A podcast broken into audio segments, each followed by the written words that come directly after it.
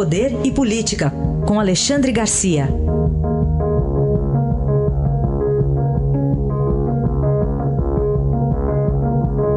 Alexandre, bom dia.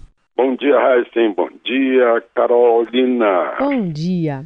Bom, hoje na novidade aqui do dia sobre o embate entre o presidente Bolsonaro e o PSL, há uma intenção do presidente pedir uma auditoria dentro do partido para saber como é que estão as contas. O que está por trás de tudo isso, Alexandre? A disputa do dinheiro do fundo partidário. Né? Outro dia eu vi que o Neumann já, já informou isso, e é isso mesmo. Né? É, falta de transparência né? e, e interesses incríveis. Aqui em Brasília, por exemplo, o Luciano Bivar estaria, digamos, vendendo os diretórios do partido para o governador Ibanês. Né? É, então, e, e o presidente Bolsonaro ficou irritado com isso. Né? Ele sabe muito bem que é que transformou o PSL de partido nanico para partido grande. E partido grande recebe mais dinheiro do fundo partidário. Está recebendo mais de 8 milhões por mês. Né? Agora, essa, essa disputa toda, né, as manifestações do presidente, que a gente conhece, mas revelam outra coisa que deve servir para todos os partidos. O, o, é, o, o, partido tem que se organizar, mas, sobretudo, isso foi uma palavra que o presidente usou numa entrevista que deu para o antagonista, tem que ter um compliance, para usar essa palavra é, inglesa, que é, que é uma novidade nas empresas brasileiras, né? é, é uma cultura de ética isso serve para todos os partidos. Tem que estar comprometido com os seus eleitores, com a comunidade, com o país e, sobretudo, com a ética. A administração de partido político no Brasil tem que ser exemplo de virtudes né? e não de negociatas, como a gente viu aí. Hoje, hoje por exemplo, eu estava lendo que o, o TRF-4 de Porto Alegre aumentou o bloqueio dos bens de Cândido Vacarezo de 16 milhões para 17 milhões e tanto, mais um milhão e meio. Eu conheço, eu vi, eu ouvi depoimentos de pessoas que queriam negociar com a Petrobras, mas qualquer negócio com a Petrobras tinha que passar pelo líder do PT nos governos Lula e Dilma, que era o Cândido Vacareza. Né?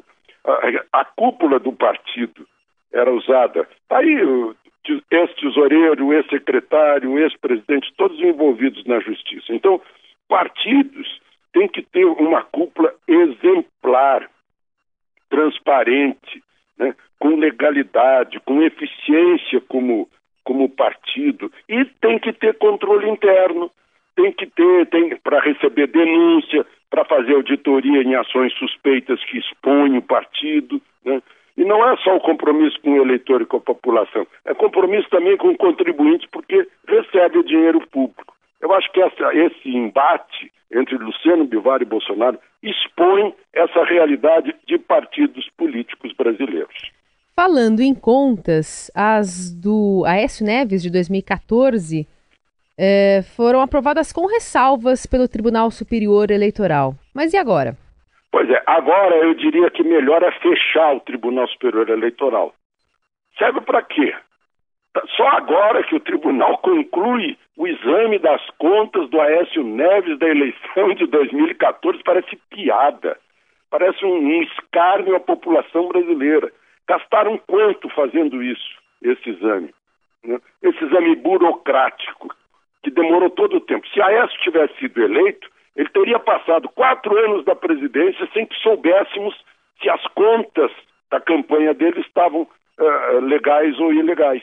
Isso tem acontecido com prefeito, com, com, com governadores. Né? Não funciona, não funciona. Tem que parar né, de, de julgar. Passa isso para a polícia, para o Ministério Público, lavagem de dinheiro, uh, ilegalidade de contas. Né?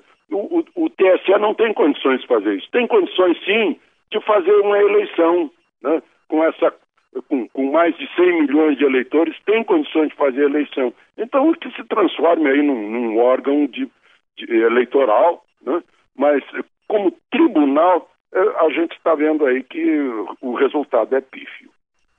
Será que dá para fazer algum pedido para a irmã Dulce, então, nesses dois ah, assuntos que a gente já falou? Pois é, pois é. Nós vamos ter uma, a santa, a santa é, genuinamente brasileira, nascida aqui no Brasil, mas o que eu queria contar, Estão indo aí o presidente da Câmara, o presidente do Senado, o ex-presidente da República, José Sarney, o procurador-geral da República, que é baiano, o, o, o vice-presidente da República e milhares de baianos vão estar lá no Vaticano.